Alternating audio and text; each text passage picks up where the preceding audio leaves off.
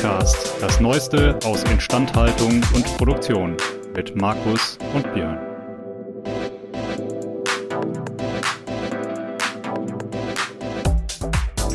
An dieser Stelle ein Dank an unseren Sponsor, denn dieser Podcast wird Ihnen präsentiert von Belfor DHD.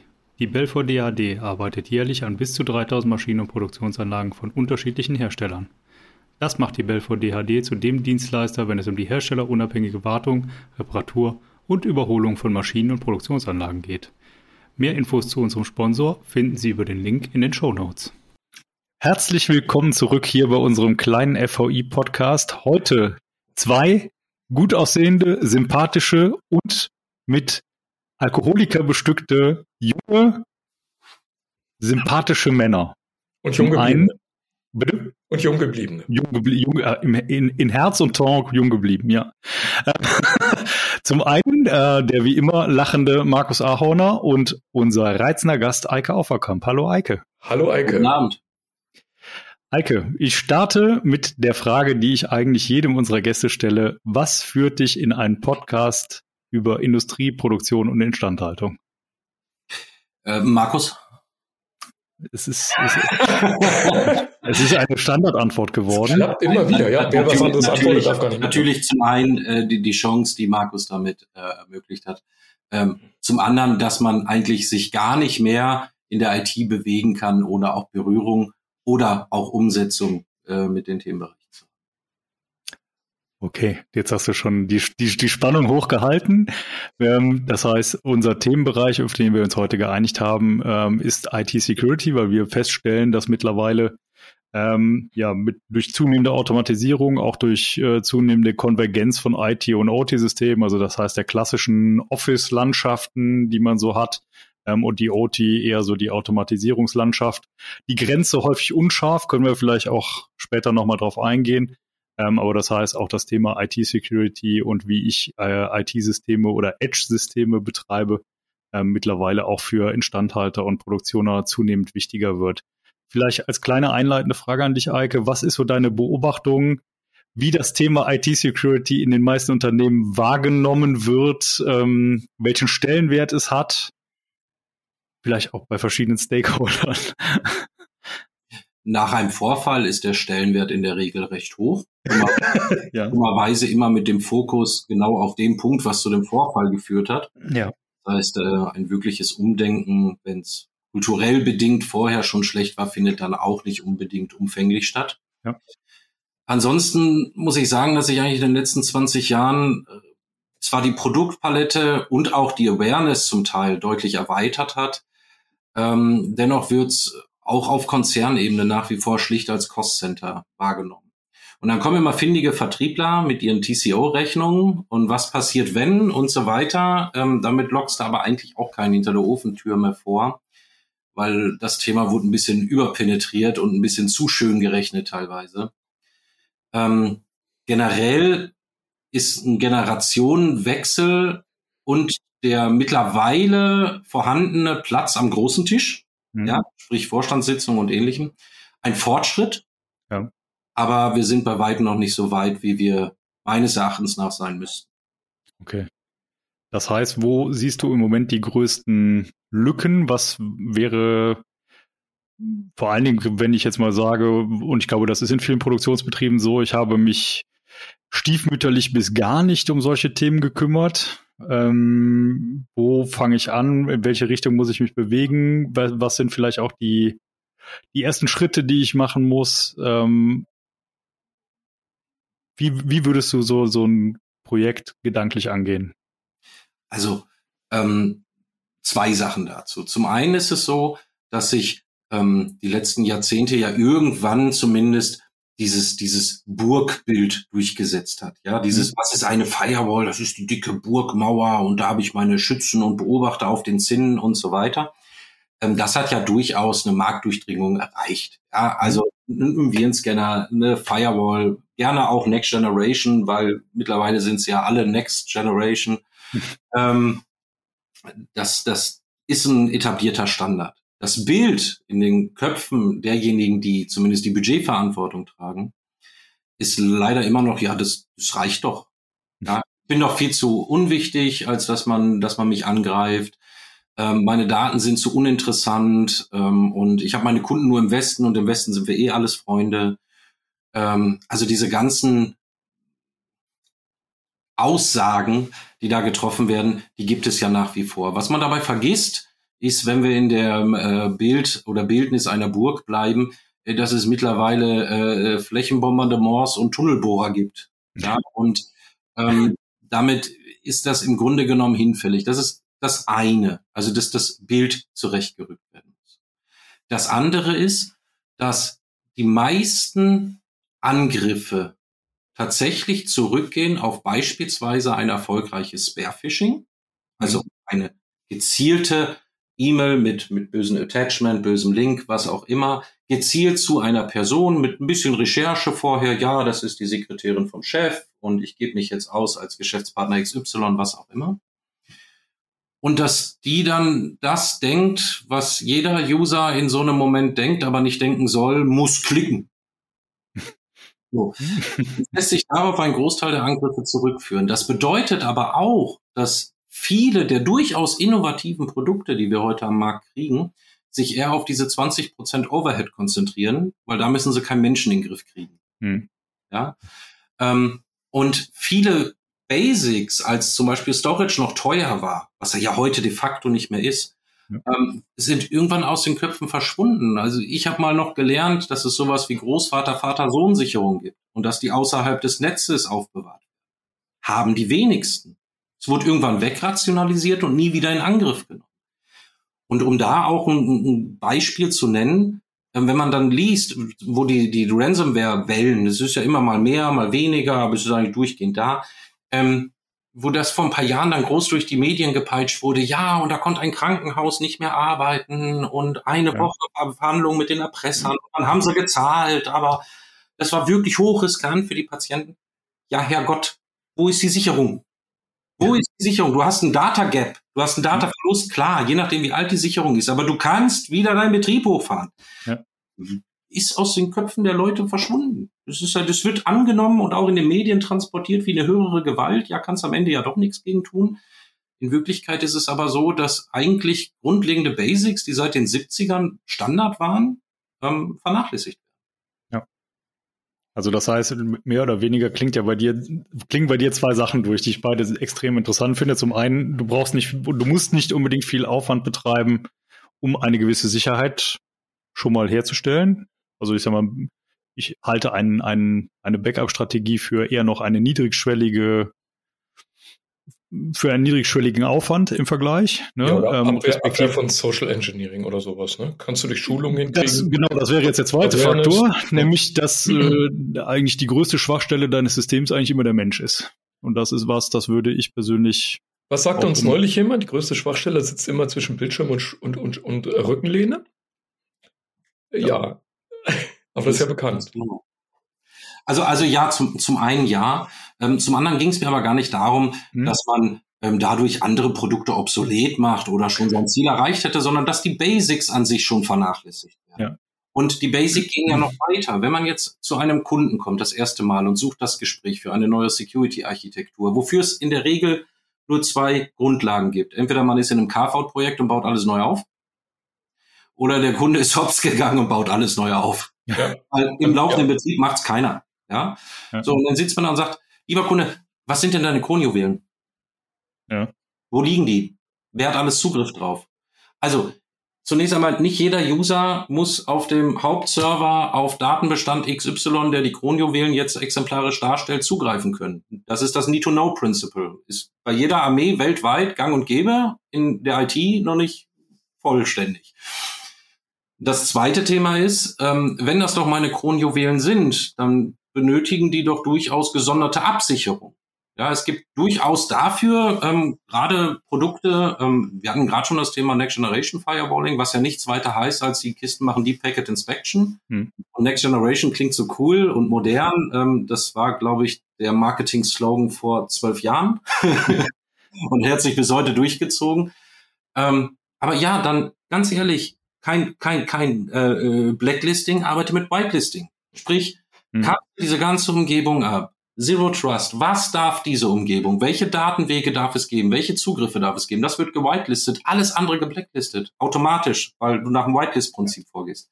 Und so weiter. Und allein diese Sachen. Das müssen wir kurz unseren, unseren verehrten Produktionszuhörerinnen und Zuhörern kurz eben die Begriffe. Da waren jetzt drei Begriffe, die müssen wir ganz schnell erklären. Whitelist ist eine weiße Liste und heißt? Wenn, jetzt nehmen wir einmal an, ich möchte jetzt deine Arbeit mit deinem Notebook whitelisten und weiß, okay, der Markus arbeitet ausschließlich mit dem Microsoft Office Paket. Oh. Dann sage ich, der Traffic, der diesen Client verlassen darf, ist ausschließlich Microsoft Office Paket Traffic. Also die, also die Liste der erlaubten Applikationen. Into, into OneDrive, was auch immer, das ist dann getrustet. Mhm. Und alles andere ist der Blacklisted, schwarze Liste. Ähm, das darf der Markus nicht. Und wenn der Markus das tun möchte, dann muss er den ITler anrufen und sagen, ich möchte gerne weil. Und dann kann das auch nochmal einzeln freigeschaltet werden. Und der ITler sagt immer Zero Trust, der traut prinzipiell niemandem, außer sich selbst und dem Rechner, der kann Strom Zero Trust ist wiederum ein ganzheitliches, eigenständiges Konzept. Ja, das würde jetzt auf dein Notebook oder in dem Szenario, was ich gerade geschildert habe, so noch nicht zutreffen weil da reden wir über multiple Anmeldungen, wir reden über Unterbindung von Cloud-Diensten beispielsweise. Das müssen wir, wir reden, da, da wir reden darüber, dass die Serverdaten, auf die du zugreifst, wiederum auch in einer sicheren Umgebung laufen. Idealerweise, wenn überhaupt, in einer Private Cloud, also sprich deinem Datacenter oder dem Unternehmer, dem man vertraut und wie auch immer. So und diese diese Liste ist beliebig fortführbar. Das ist ein Zero Trust Konzept. Ja, der User ist böse. Ja. Was anderes heißt Zero Trust nicht. Und Böse oder dumm. Darf, darf nur das, was ich ganz definiert und in ganz eng klein und ganz hoch authentifiziert vorgebe. Das ist Zero Trust erstmal als allgemeines. Gehen wir auf die Gemeinheiten der, der bösen Cloud-Anbieter aber nachher noch ein. Ne? Das, das lassen wir jetzt nicht unter den Tisch fallen. Wir fangen nur jetzt gerade mit den Grundlagen an. Aber das interessiert, glaube ich, die allermeisten. Das heben wir uns aber fürs Ende auf, damit alle noch bis zuletzt dranbleiben und nicht umschalten bei der Werbung. ich mal mein Trinktempo runter, dann kriegen wir es auch noch hin. ja, ich sag mal so, vielleicht löst es die Zunge noch was mehr. Dementsprechend, okay, also das heißt, wir, wir haben unsere Umgebung jetzt aber so abgesichert, aber das macht uns ja trotzdem immer noch nicht äh, gefeit vor irgendetwas. Also ähm, 100% Sicherheit gibt es sowieso nicht. Ja. Weder in der Ausfallsicherheit ähm, noch in der IT-Security. Selbstverständlich nicht.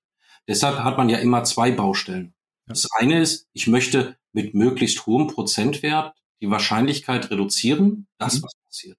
Und das zweite Baustein ist, ich möchte mit möglichst hoher prozentualer Wahrscheinlichkeit dafür sorgen, dass wenn was passiert ist, mhm. ich es sehr schnell und mit möglichst aktuellem Datenstand wieder, Datenbestand wieder aufbauen Dazu gehört ja vor allen Dingen halt ja auch bestimmte Zonen einzurichten, wie du es eben gesagt hattest, an denen ich ja im Zweifelsfall nochmal einen Angriff stoppen kann. Ne? Also das heißt, du hast es eben als Kronjuwelen bezeichnet, sind klassischerweise, so kenne ich's, ähm, sind zum Beispiel so Sachen wie Active Directory, ähm, alles was irgendwie Authentifizierung ist, alles was die erweiterte Zugriffsrechte verschafft und so weiter, ähm, bei denen ich auf jeden Fall nochmal abstoppen möchte und vor allen Dingen, und ich glaube, das ist jetzt gerade für diesen Podcast sehr relevant, ähm, beispielsweise produktionsnahe Bereiche. Also ich möchte ja nochmal quasi dafür sorgen, dass meine Produktion, selbst wenn ich mir irgendwann mal was einfange, vielleicht dann doch noch etwas weniger betroffen ist als der Rest. Mhm. Was du mit der Active Directory beschrieben hast, nennt man Golden Ticket. Bedeutet, der Angreifer ist so weit vorgedrungen, dass er sich selber Rechte zuweisen kann und dann alles kann. Was ich mit Kronjuwelen meinte, also das ist natürlich ja. sehr, sehr ähm, sensibler ja. Bereich. Was mit Kronjuwelen meinte, sind aber meine Daten mit der höchsten Datenschutzklasse. Okay. Ja, ja ähm, weil das ist ja das, wo er hin will. Ja.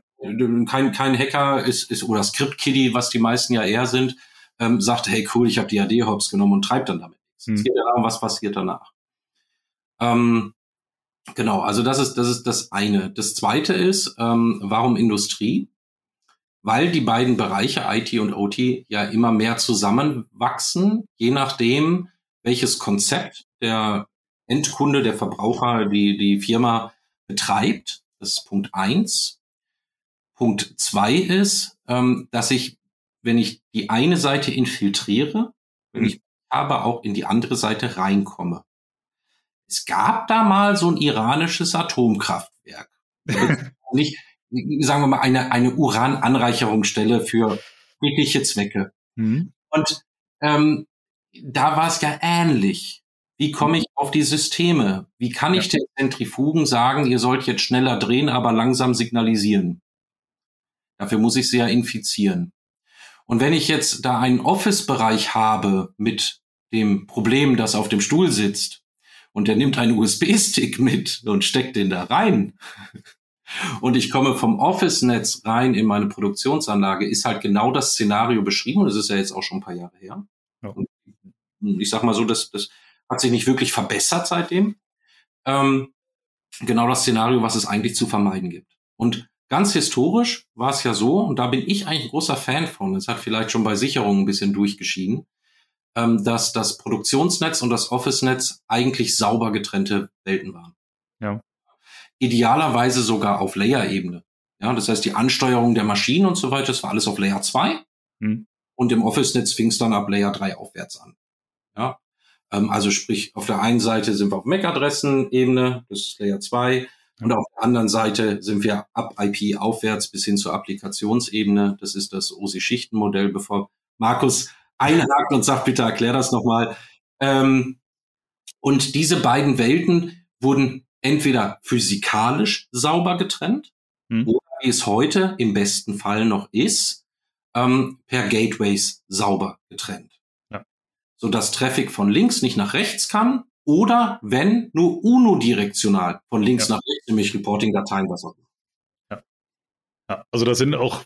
Da, da sind wir beim Thema Cloud-Anbieter später.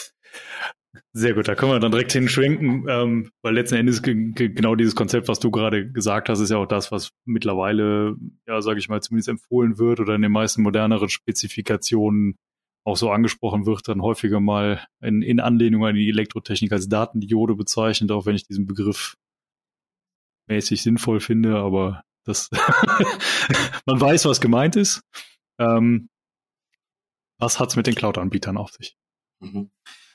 Die großen Cloud-Anbieter haben für sich ja auch den Markt OT entdeckt und mhm. haben sich natürlich dann marketingseitig ein Bein rausgerissen, warum das jetzt eine sinnvolle Investition sei, das auch in die Cloud zu verlagern. Was bedeutet das? Wenn meine Maschinen eine Sprache sprechen, die Software Y interpretieren kann, wie, hey, hier bin ich, das ist mein Health Status und hey, ich brauche eine neue Firmware, was weiß ich. Was, was so eine Industriemaschine je nach Typ halt so mitteilt dann kann man ja theoretisch sagen, Mensch, ich habe sowieso schon alles in Cloud X. Ja, mhm. jetzt schmeiße ich das auch noch in Cloud X. Da habe ich dann meine Datendioden. Mir gefällt der Begriff Informationssatelliten äh, mehr, ne, weil die greifen ja Daten ab oder kriegen Daten zugeliefert.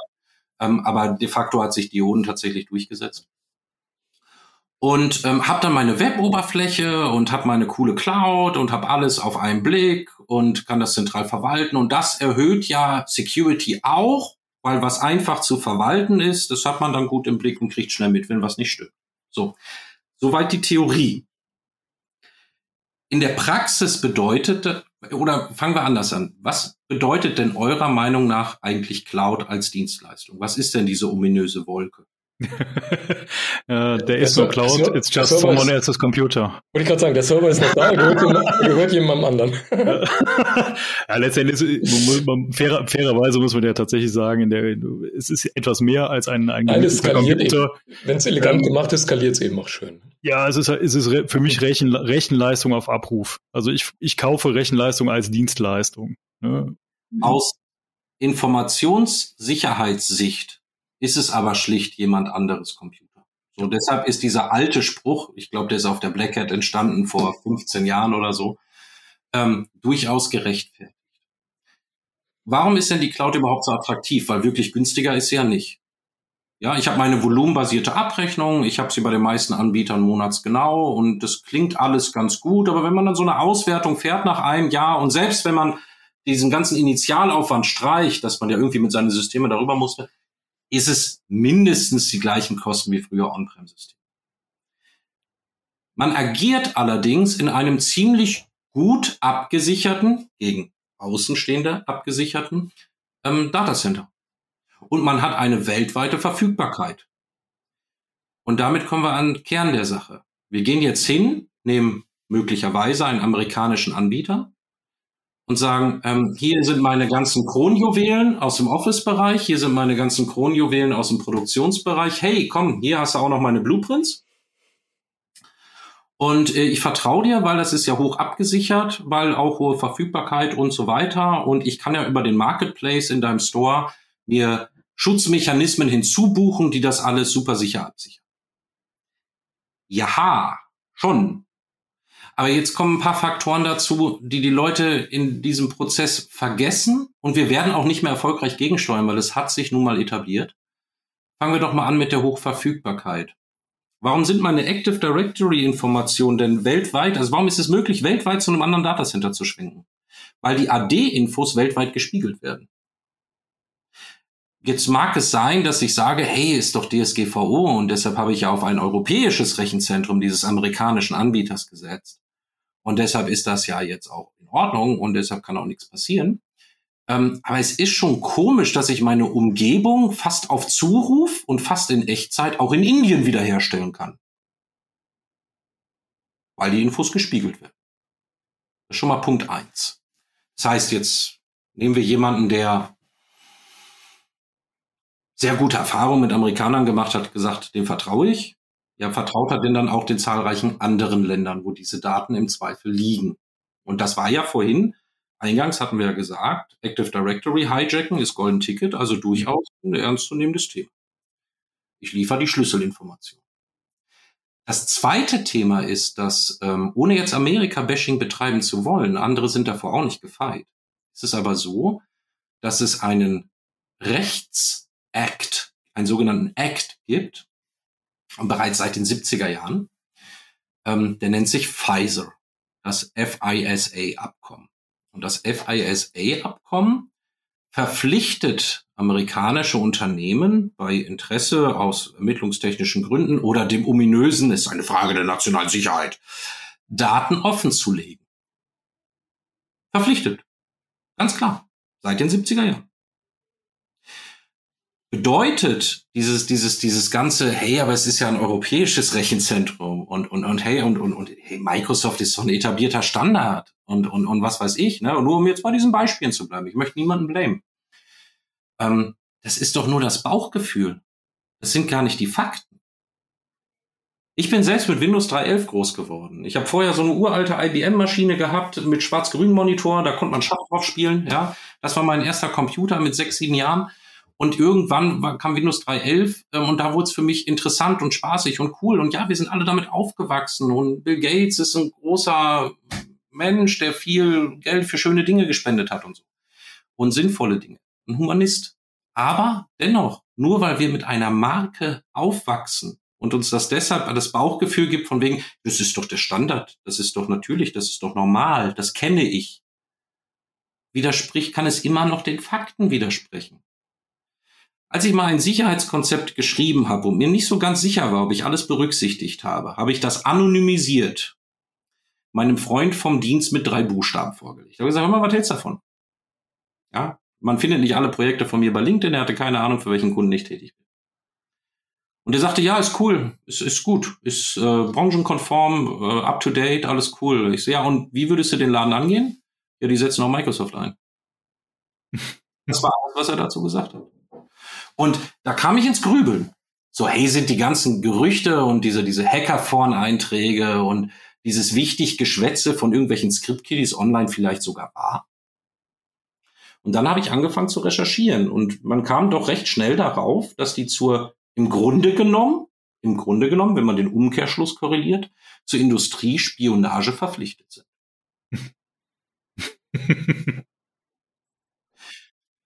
Und wir haben ja gerade eingangs gesagt, was die alte Welt war. Office-Netz sauber getrennt vom Produktionsnetz, Datendioden, die unidirektional von mir aus ins Office-Netz liefern, ja, so State of the Art, Standard, fertig, bumm. Wenn ich jetzt alles davon in die Cloud hänge und alles von einem Anbieter abhängig mache, dann mache ich ja auch die Schnittstellen, die APIs und meine Datendioden davon abhängig. Es besteht aber ein eklatanter Unterschied dazwischen, eine Software on-prem zu betreiben und selber zu entscheiden, ob ich Updates installiere. Oder ob der Cloud-Anbieter sagt, hey, wir halten jetzt nicht länger an dieser Version fest, jetzt gibt's den großen Rollout für die nächste Version, mhm. oder stirb. Was ist denn da mit der Unterstützung von meiner teils uralten Hardware, die ich in der Produktion habe? Siemens Maschine XYZ von Anno Tuck, die da aber nun mal geduldig vor sich hinläuft. Wer sagt denn, dass das Update dann auch noch, also da geht es halt auch ums Thema Verfügbarkeit und Betriebssicherheit oder Betriebsverfügbarkeit, so. Ähm, wer sagt denn, dass sich das damit verträgt? Ich verliere doch den Einfluss darauf. Also mit anderen Worten, ich lege meine Daten offen, ich gebe den Leuten das goldene Ticket und ich verliere den Einfluss darauf, ob meine Produktion sauber weiterläuft.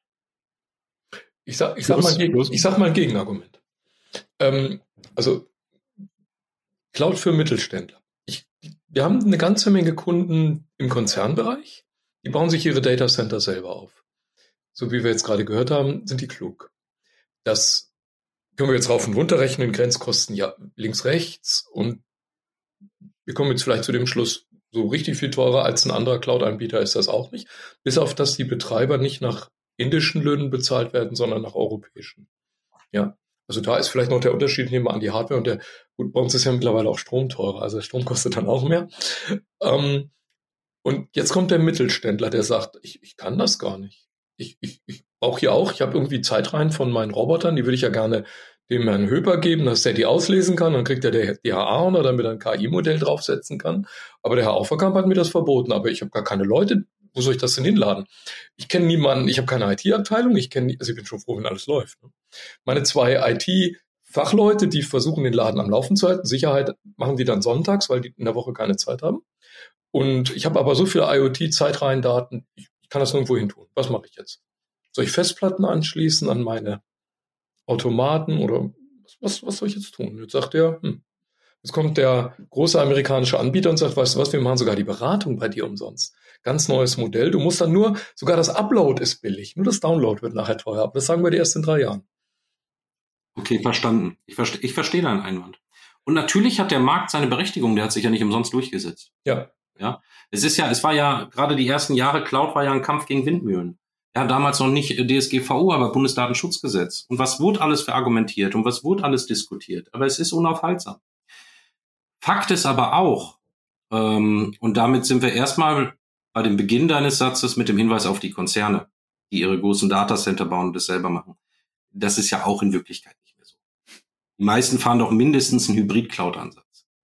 Die haben noch einige Systeme on-prem, ja, und einige viele, viele andere Systeme in der Cloud. Das ist, das ist erstmal der Weg, den es auch bei Konzernen nimmt mittlerweile.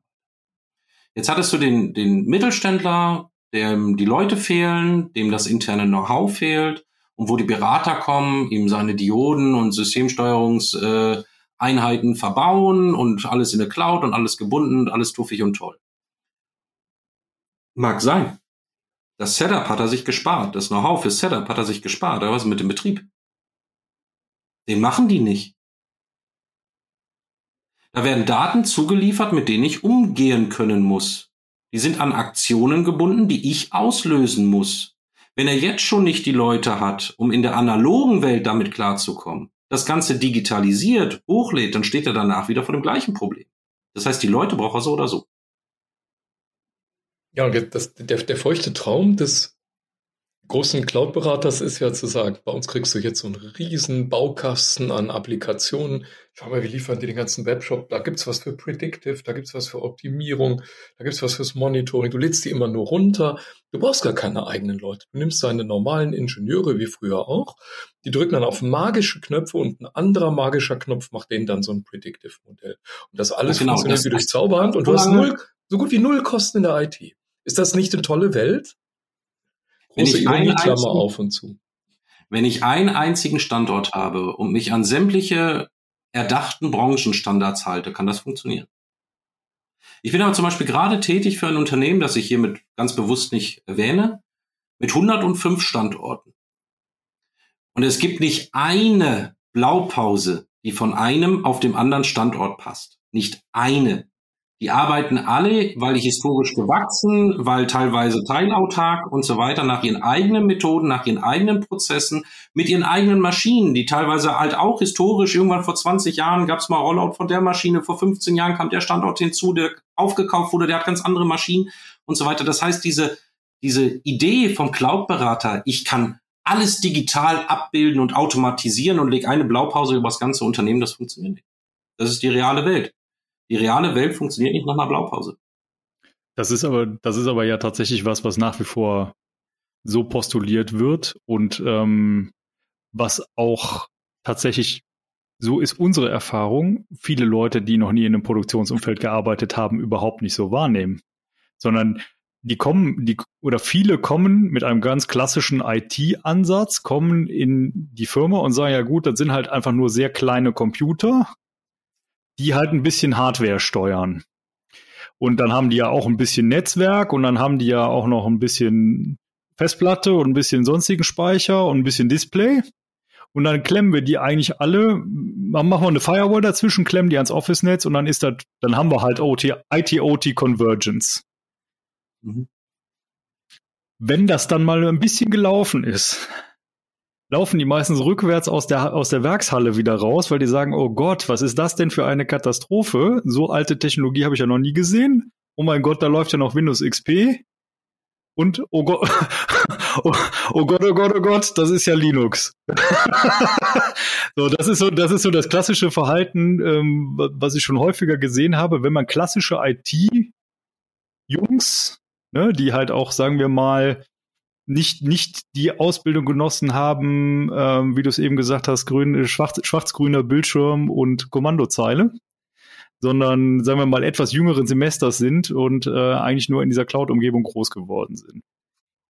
Und also, ich glaube, da, da ist ganz, ganz viel Delta in Erwartung und Realität.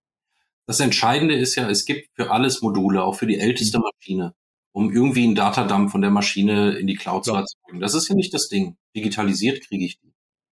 Den Prozess sauber abgebildet mit diesen doch recht jungen Prozessen, die ja noch nicht wirklich jetzt als Branchenstandard etabliert sind, da wird schon komplexer. Die Daten, die ich da zentral sammle, auch in meinen On-Prem-Prozess, der ja trotzdem noch existiert, ich muss immer noch etwas Manuelles tun und sei es was auf die Tastatur eintippern, damit ein Prozess, ein, ein, ein Druckprozess, ein sonstiger Fertigungsprozess oder sonst was, und ich meine nicht den Office-Drucker, ähm, an, anläuft. Ja? Und da klafft doch wirklich einfach in der Idee, wie du schon richtig sagtest, ja. wie es laufen soll und dem, wie real die Leute seit 20, 30 Jahren mit diesen Systemen arbeiten, eine Lücke. Hm. Und am Ende hast du im schlimmsten Fall ein Overhead erzeugt, der spannend für die ITler ist, weil die sagen, ach guck mal, die Maschine, die ich bis heute nicht verstanden hatte, die sehe ich jetzt hier digital abgebildet. Hm. Und so geht's ihr. Oh, ja, das ist der Typ, der an der Presse steht, selber, aber ja, ohne dass die Software es sagt. Das, und das und im besten Fall ist es so, dass ich mit dieser Firma auch durch Anschaffung neuer Maschinen, durch ähm, Etablierung neuer Standorte, die dann ja tatsächlich nach Blaupause gefertigt werden können, ähm, langsam, langsam, und das ist das Ausrufezeichen noch dahinter, ähm, langsam hineinwachse und irgendwann tatsächlich den Prozess vollumfänglich digital befriedigend darstellen kann. Aber das ist ein sehr, sehr hoher Initialaufwand und ein sehr, sehr langer Wachstumsprozess. Und das ist die Realität. Und das ist das, was die Cloud-Berater, die du vorhin äh, benannt hast, ähm, unter den Teppich fallen lassen oder im schlimmsten Fall nicht wissen, weil ist ja immer alles ganz einfach. Es klingt ja auch erstmal alles einfach, ne? muss man ja fairerweise auch sagen. Also die, der Teufel steckt da sehr, sehr stark im Detail. Ähm, und ähm, das, das nächste ist halt auch noch, je nachdem, in welcher Branche ich mich jetzt bewege, ne, kann ich natürlich aus den Daten, die ich in die Cloud Spiele, genau, das sind sehr häufig meine Kronjuwelen, ne? Also Produktionsdaten vom NC-Programm bis hin zu ähm, also R&I-Schema kombiniert mit ein paar Messdaten aus dem Pi-System. Also aus, ja. aus dem, damit kann ich schon, wenn ich einigermaßen pfiffig bin, kann ich da schon eine ziemlich gute Prozessführung daraus ablesen. Ja, du kannst umgekehrt machen. Du kannst aus den Prozessdaten rückwärts sehen, dass die Rezeptur äh, re-engineeren. Ich glaube, ein guter ja. Verfahrensweniger kriegt das. Ich habe mal einen wunderbaren Dialog zu dem Thema gehabt, westliche Industriespionage äh, versus asiatische. So, und dann, so. Und ähm, das, das war schon eigentlich ganz interessant, weil aus westlicher Sicht, westlicher Dienste-Sicht, gerade dann, wenn die IT-Security vernachlässigt ist, die Projekte ähm, zu sehr zum Beispiel in der Cloud stattfinden oder was auch immer, ist es ein Selbstbedienungsladen aus asiatischer Sicht, die ja noch nicht mal eins zu eins das Internet nutzen können wie wir, aus politisch motivierten Gründen, weil man könnte ja irgendwie sowas wie einen Freiheitsbegriff googeln. Ähm, was? Ja. müssen deutlich mehr Aufwand. Und da gibt's ähm, Vorfälle, nachgewiesene Vorfälle, beispielsweise, wo Fake-Baustellen in der Nähe von einem Datacenter ähm, aufgemacht wurden. Ja, also stehen da Leute mit orangenen Westen und buddeln die Straße auf und hauen so einen LWL-Biegekoppler da rein und eine Blackbox. Und drei Monate später wird die gleiche Baustelle wieder aufgemacht und dann wird die Blackbox weggeholt. Das ist der Aufwand, den die treiben müssen aus diesen politischen Systemen, um das zu erreichen, was andere teilweise mit Updates, mit kostenlosen Updates frei Haus bekommen. Das mhm. ist schon mal, schon mal das eine.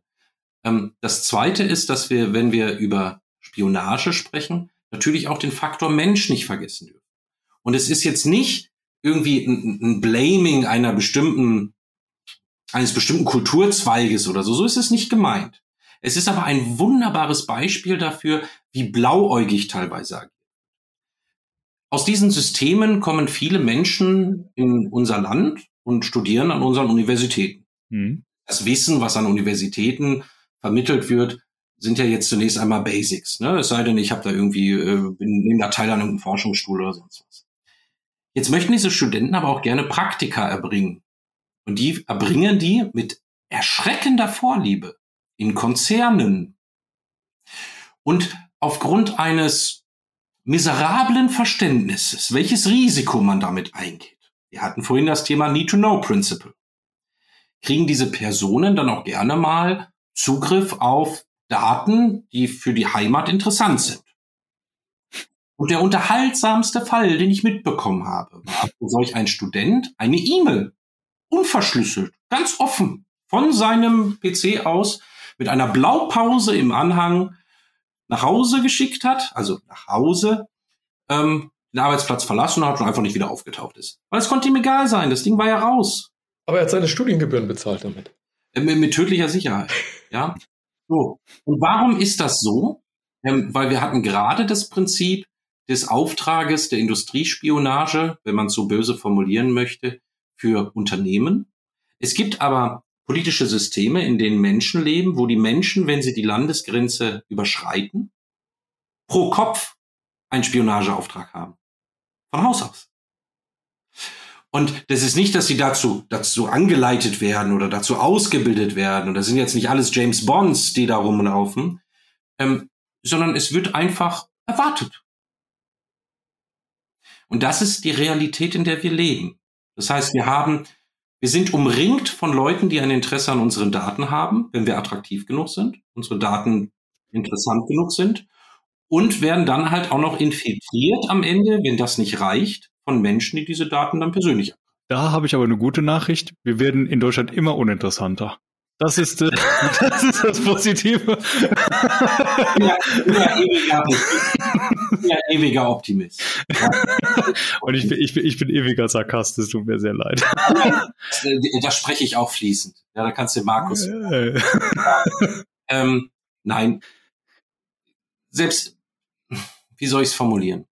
Wir müssen jetzt ein bisschen vorsichtig sein in den platten Aussagen äh, oder in der Gefahr, platte Aussagen zu treffen weil es natürlich willkommen ist für den gehobenen Mittelständler, der sagt, ja siehst du, ich bin ja viel zu uninteressant, ich werde sowieso nicht gehackt.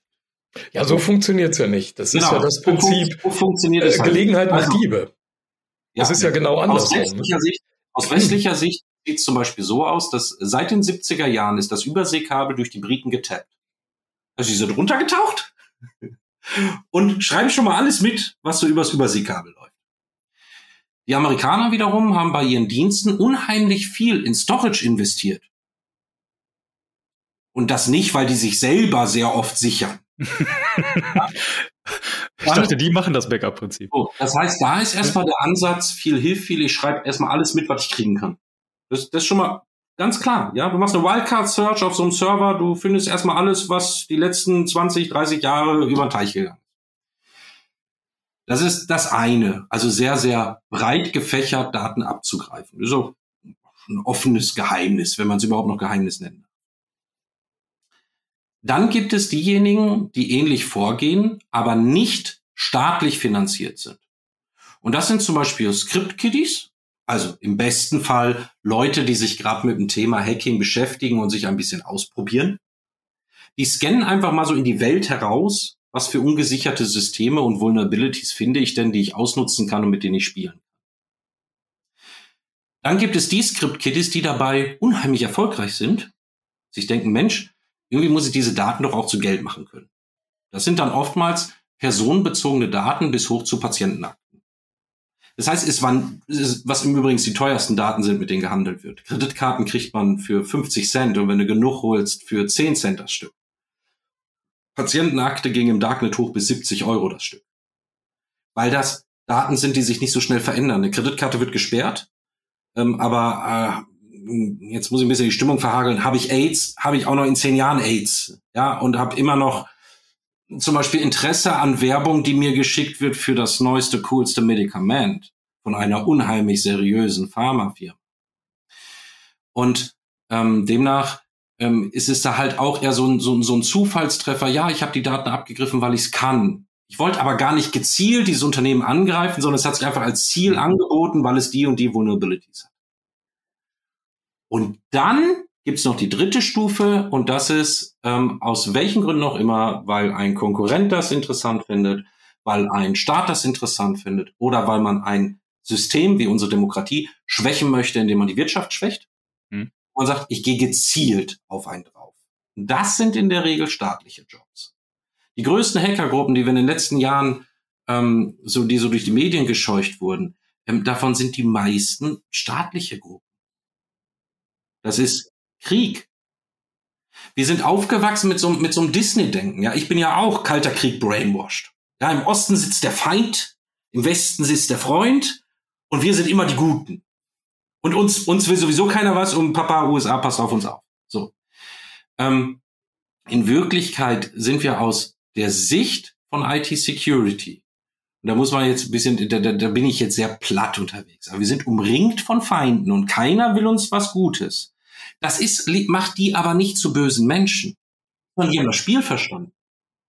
Das Spiel ist nämlich, das sagen, das sagen die Briten, das sagen die Franzosen, das sagen die Amerikaner, Business is War. Business is War. Swatting, was man jetzt in letzter Zeit immer gehört hat, wo irgendwelche Gamer, die zu erfolgreich sind, nach Hause ein SWAT-Team geschickt bekommen haben. Die Stories kennt ihr wahrscheinlich. Ja, da kommt dann, kommt dann wirklich so ein SWAT-Team reingestürmt, weil jemand behauptet hat, der läuft gerade amok. Das gibt's auch auf Konzernebene. Hm. Da wird eine Bundesbehörde darüber informiert, dass auf den Vorstandsrechnern Pornofilme drauf sind, die sonst was zeigen. Und dann werden die Rechner beschlagnahmt. Passiert das mit in der Ausschreibung, ist schon doof. Aber so wird gespielt. Hm. Das ist das große Spiel. Und wir sitzen als Deutsche und sagen, Security ist ein Cost Center. und, und ich bin sowieso unwichtig. Das heißt, die, die Wahrnehmungsverschiebung, sobald man unsere Grenzen überschreitet, ist enorm. Ja, ja, respektive, ich glaube, ein, ein wichtiger oder was, was mir so auffällt, was, was so ein bisschen mitschwingt, ist natürlich die psychologische Komponente auch zum Beispiel beim Praktikanten. Ne? Dem Praktikanten möchte ich natürlich die gleichen Rechte geben, damit er sich auch irgendwie zu Hause willkommen fühlt. Ne? Also das heißt, ich möchte, ich vernachlässige quasi, um ein psychologisches positives Moment zu erzeugen, vernachlässige ich was, weil ich denke, sonst bin ich ja nicht nett, nicht willkommen, nicht positiv in irgendeiner Form. Ne? Ähm, und das ist natürlich genau der Punkt, und da kommen wir wieder zu diesem Social Engineering-Thema, der, glaube ich, einfach die größte, die größte Schwachstelle an so einem Thema ist. Also es ist am Ende ja kein offenes Misstrauen, also Need-to-Know-Principle kann man ja auch immer als ein, warum vertraust du mir denn nicht, warum darf ich das denn nicht wissen? Das ist ja die Wahrnehmung von jemand Außenstehendem. Ich sag mal, das hat, ist ja ähnlich vergleichbar mit Arbeitsschutz war ja auch sehr, sehr lange ein, ein, ein sehr ungeliebtes Kind, was dann halt auch irgendwie schweren Herzens irgendwann mal wahrgenommen wurde. Und mittlerweile halt in jeder größeren, in jedem größeren Konzern, in jedem größeren Betrieb, insbesondere der chemischen Industrie, einfach zur, zur DNA gehört. Ne? Also da, da wird das gelebt und da gehört das dazu und da hat man sich dran gewöhnt einfach. Ne? Das war so eine Übung, man hat immer wieder das Gleiche gemacht und gesagt, immer wieder darauf hingewiesen und bitte benutzt den Handlauf und ne? solche so, so Kleinigkeiten. Ne? Ähm, glaubst du, das wird irgendwann mit der IT-Security genauso sein, dass es irgendwann zum normalen Alltag gehört und man sich viel mehr dran gewöhnt hat? Also es, es, ist, es ist schwierig. Es ist hm. schwierig. Als wir alle angefangen haben, IT in den Augen der meisten Leute Rocket Science. Wir hatten Berührungsängste und man war selber der große Magier, weil man drei Buchstaben auf der Tastatur drücken konnte. S, A und P. Oder das System, genau, oder das System mal gestartet hat und auf einmal funktionierte wieder alles. Und dann war man ja schon äh, Informatiker der ersten Stunde. So, das ist, das ist das, wo alles herkommt. Berührungsangst. So, jetzt gibt es keine Berührungsangst mehr, sondern Arroganz. Hm. Jeder hat ein iPhone, jeder hat ein Notebook, jeder hat einen PC zu Hause. Hm. Weil er den bedienen kann und vielleicht sogar gut bedienen kann, kann er IT. Ja. Ja. Und ähm, demnach, das ist jetzt auch nicht unbedingt die gute Entwicklung. Also wir sind irgendwie so in der, in der Gesellschaft, gerade was, was, was IT betrifft, habe ich das Gefühl, sind wir so, so die Extreme. Hm. Entweder, oh mein Gott, meine Mutter ruft mich an, ich habe das Internet gelöscht. Ach, du warst das. Und, oder, oder halt die anderen, die sagen, ey, das ist doch einfach, ey, ich habe seit zehn Jahren Mac, ich weiß, wie das ja. Ähm, und ähm, beides ist ein, ist, ist ein sehr, sehr hohes Risiko. Die, es wird ein, ein relativ großer Aufwand betrieben, gerade mindestens auf Konzernebene für Awareness-Maßnahmen, Awareness wo externe ja. vorbeikommen, wo man so eine, zum Beispiel, das, das war schon vor, vor 15 Jahren so ein Ding, dass es so Live-Hacking-Shows gibt, ne? um einfach zu sagen, guck mal, wie einfach es ist. Guck mal, wir, wir sind hier gerade im Hotel, ich halte einen Vortrag, ich habe übrigens gerade mal die Zimmerpreise auf 5 Euro reduziert. So, weil das und das war offen. Wenn ich jetzt auf Speichern klicke, könnte ich darauf buchen. Aber das darf ich nicht. Uh. So, da wird dann immer diese Live-Magie gemacht, die Zaubershow. Und alle gucken einen mit großen Augen an. Ähm, die Konsequenz lässt meist relativ schnell nach. Was ich zum Beispiel besser finde, sind ähm, geplante Phishing-Attacken, also Fake-Phishing-Attacken oder Phishing-Awareness-Maßnahmen, wo die Leute, die geklickt haben, erst weiterarbeiten dürfen, wenn die sich ein Erklärbär-Video angeguckt haben. Warum? Weil das ohne die Leute bloßstellen zu wollen, für die natürlich peinlich ist. Und das wollen die nicht unbedingt nochmal.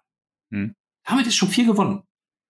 Weil dieses ganze, guck mal, wie toll ich bin und was ich als Techie alles drauf habe, dieses einstudierte Abrufen und auf der Bühne lustig rüberbringen, ähm, das hat gar nicht so die Wirkung. Ich dachte es mal hm. und habe Beispiel diesen, diesen, diesen ganzen äh, NSA-Vortrag. Einfach nur mal, hey, hier, ich schock euch jetzt, ich zeige euch die Wahrheit. Da war ich, glaube ich, damals für den TÜV unterwegs und hatte das vor Autobanken gehalten. Da waren alle Vertreter der großen Autobanken da.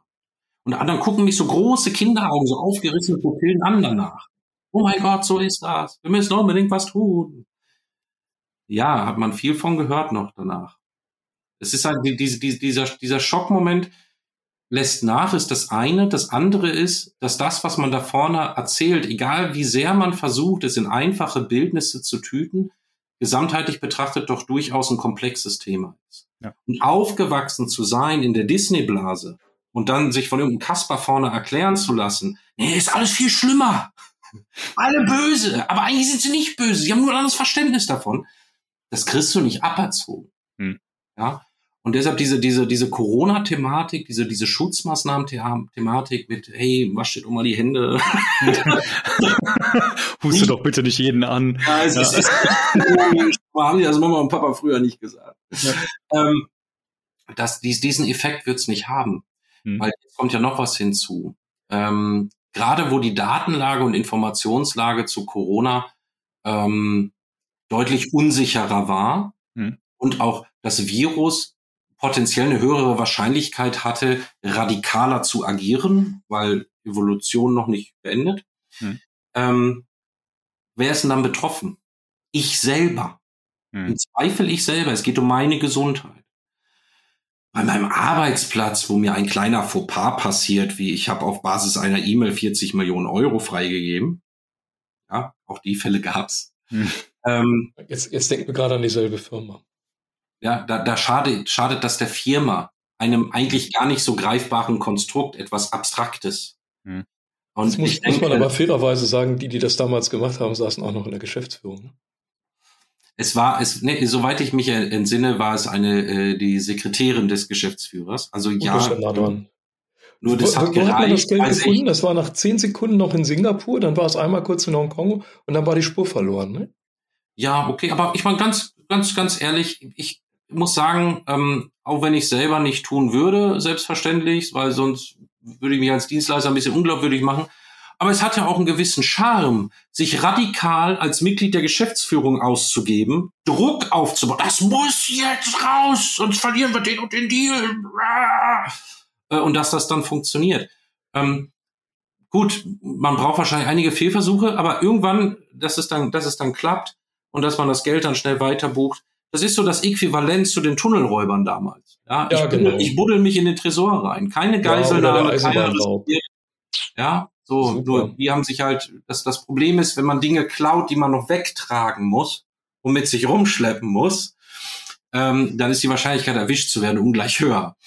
Also es ähm, lohnt sich für, für alle, die jetzt zuhören, es lohnt sich den Fall mal tatsächlich im Internet zu klicken. Wir sagen jetzt die Firma nicht dazu, aber einfach ähm, Diebe erwischen mehrere großen Millionenbetrag. Eike, wie lange ist das her? So zehn Jahre ungefähr? Zwölf? Naja, ich glaube noch gar nicht so. Also es gab ja mehrere solcher Vorkommnisse.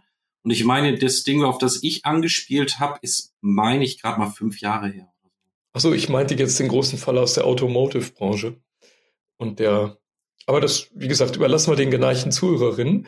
Wer Lust hat, das zu suchen. Nee, das, das steht überall drin, das kann man überall nachlesen. Also wir haben das auch ja, selber weiß, schon in, ich weiß in, Vort nicht, in, in, Vorträgen verwendet. Es, also es ist, es ist auf jeden Fall, es ist kein Spaß, es geht um ganz viel Geld.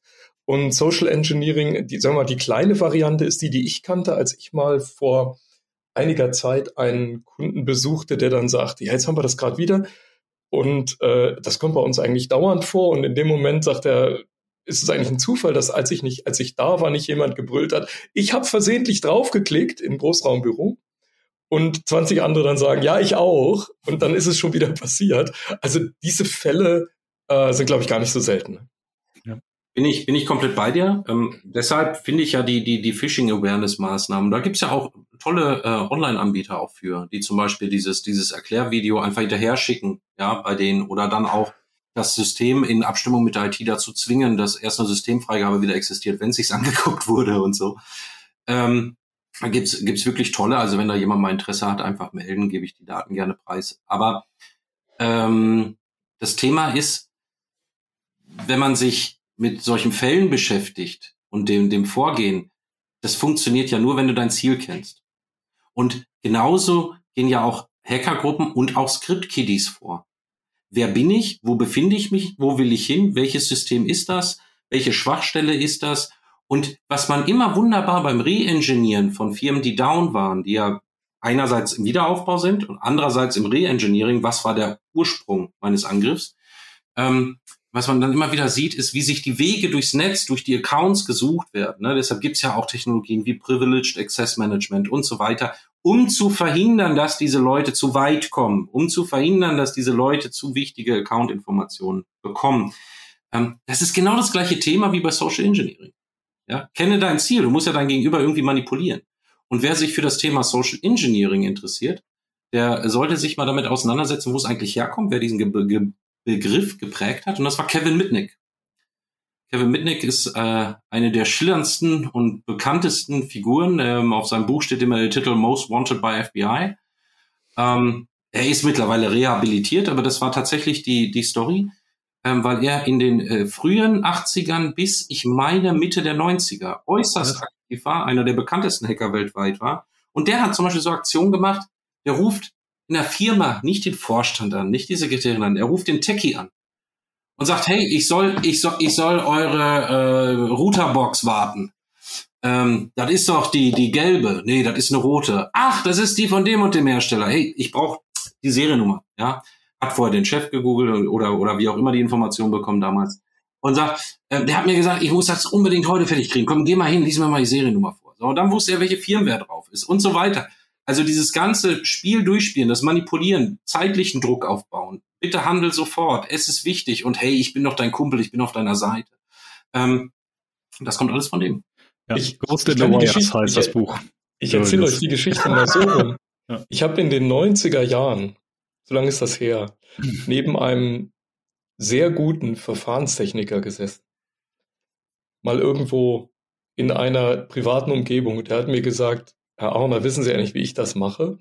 Der hat es genauso beschrieben, auch bei der Patentrecherche. Und der sagt, er sucht sich diesen Paria, den einsamen männlichen Techniker im Unternehmen, den es damals noch gab, klickt sich durchs Telefonnetz raus, beschwatzt den und er sagt, man darf um Gottes Willen nicht so tun, als sei man ein Laie, dann weiß er sofort, was los ist. Nein, man arbeitet sich ganz, ganz lange in das Verfahren ein. Es fehlt einem aber ein winziger Baustein und irgendwann findet man in dem Unternehmen diese eine Person, die den kann. Und den verwickelt man in Fachgespräch. Und weil der ja so seit 20 Jahren allein in diesem einen dunklen Raum sitzt, mit dem niemand reden will, mit dem geht auch niemand mittags zum Essen, der erzählt einem alles. Und das, dieses Verfahren ist 30 Jahre her. Das, das ist, ich nehme mal an, das ist noch viel, viel älter und man hat es dann später auf die Computer übertragen. Also diese Art und Weise des Social Engineerings, also die, die, die ist, glaube ich, schon legendär. Soll ich euch mal das Geheimnis von Menschen und Technikverständnis verraten? Das ist nämlich komplett deckungsgleich.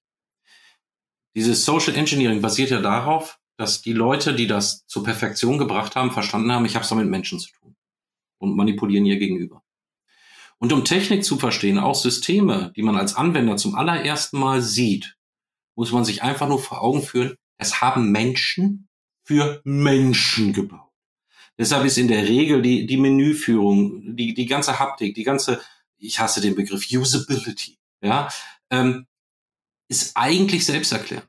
Es ist, wenn man, wenn man einmal diese, diese Grundstruktur durchschaut hat, dann findet man sich auch in Stresssituationen, in unbekannten Systemen recht schnell zurecht. Und die beiden Dinge übereinander gelegt machen sowohl ein Security-Berater aus, ähm, als auch den Angreifer per se. Das heißt, es wird immer so platt behauptet, man muss denken wie ein Angreifer. Nee, nee. Man, man muss verstehen, dass es Menschen sind und man muss verstehen, dass es die Systeme für Menschen sind. Das sind, glaube ich, schöne Schlussworte, Goldene, denen wir goldene unserem, Worte. Goldene Worte. Also ich glaube, ich glaube, in diesen Worten war eigentlich das ganze Geheimnis der Security verborgen, auch wenn es in der Umsetzung deutlich schwieriger ist. Fuck out. ähm, wie gesagt, ich würde die Folge damit beschließen. Vielen Dank, Eike. Markus, haben wir noch was, was der FVI im Angebot hat? Um Wir, haben seit gerade eben haben wir einen erstklassigen äh, Berater zum Thema IT-Security IT-Security, ja. und ich wir haben gerade eben beschlossen, Björn, dass wir das Programm erweitern werden. Also, Gut, also liebe FVI-Mitglieder und solche, die es werden wollen, also ab jetzt, seit äh, 56 Minuten, äh, sind wir also jetzt voll im Thema drin und beherrschen auch dieses Thema. Wir haben den besten IT-Security-Spezialisten, de dessen wir habhaft werden konnten, direkt an Bord. Okay, ja, ich, besser konnte es ja gar nicht werden. Eike, ähm, wie können die Leute dich erreichen, wenn sie jetzt erkannt haben, Mist, da habe ich vielleicht noch ein kleines Defizit? Ich arbeite am liebsten mit meiner Partnerfirma ähm, vom Markus Ahorner zusammen. Aber wenn es rein um IT geht, ähm, tatsächlich mit der Summitize GmbH. Ja. Das ist mein, mein größter Partner, weil sonst bin ich ja nur Einzelkämpfer. Ja, und das, das, das, das passt nicht in großen Projekten. Ja. Ähm, das ist auch die Firma, in denen äh, wir uns vielleicht mal in dem ein oder anderen OT-Objekt, äh, Projekt wiederfinden. Ähm, also wo ihr im OT-Bereich unterwegs seid, wir im IT-Bereich unterwegs sind, weil dann laufen wir in der Regel mit einer größeren Mannschaft auf, um möglichst viel parallel erledigen zu wollen. Also Kontaktversuche äh, gerne über LinkedIn und gerne über die Summitize GmbH. Okay, werde ich beides in den Shownotes verlinken, damit es möglichst einfach wird und äh, du deine Expertise einem möglichst großen Kreis zur Verfügung stellen kannst. Damit sind wir am Ende, können uns nur bei unseren Hörerinnen und Hörern bedanken und verabschieden uns mit einem Tschüss. Tschüss.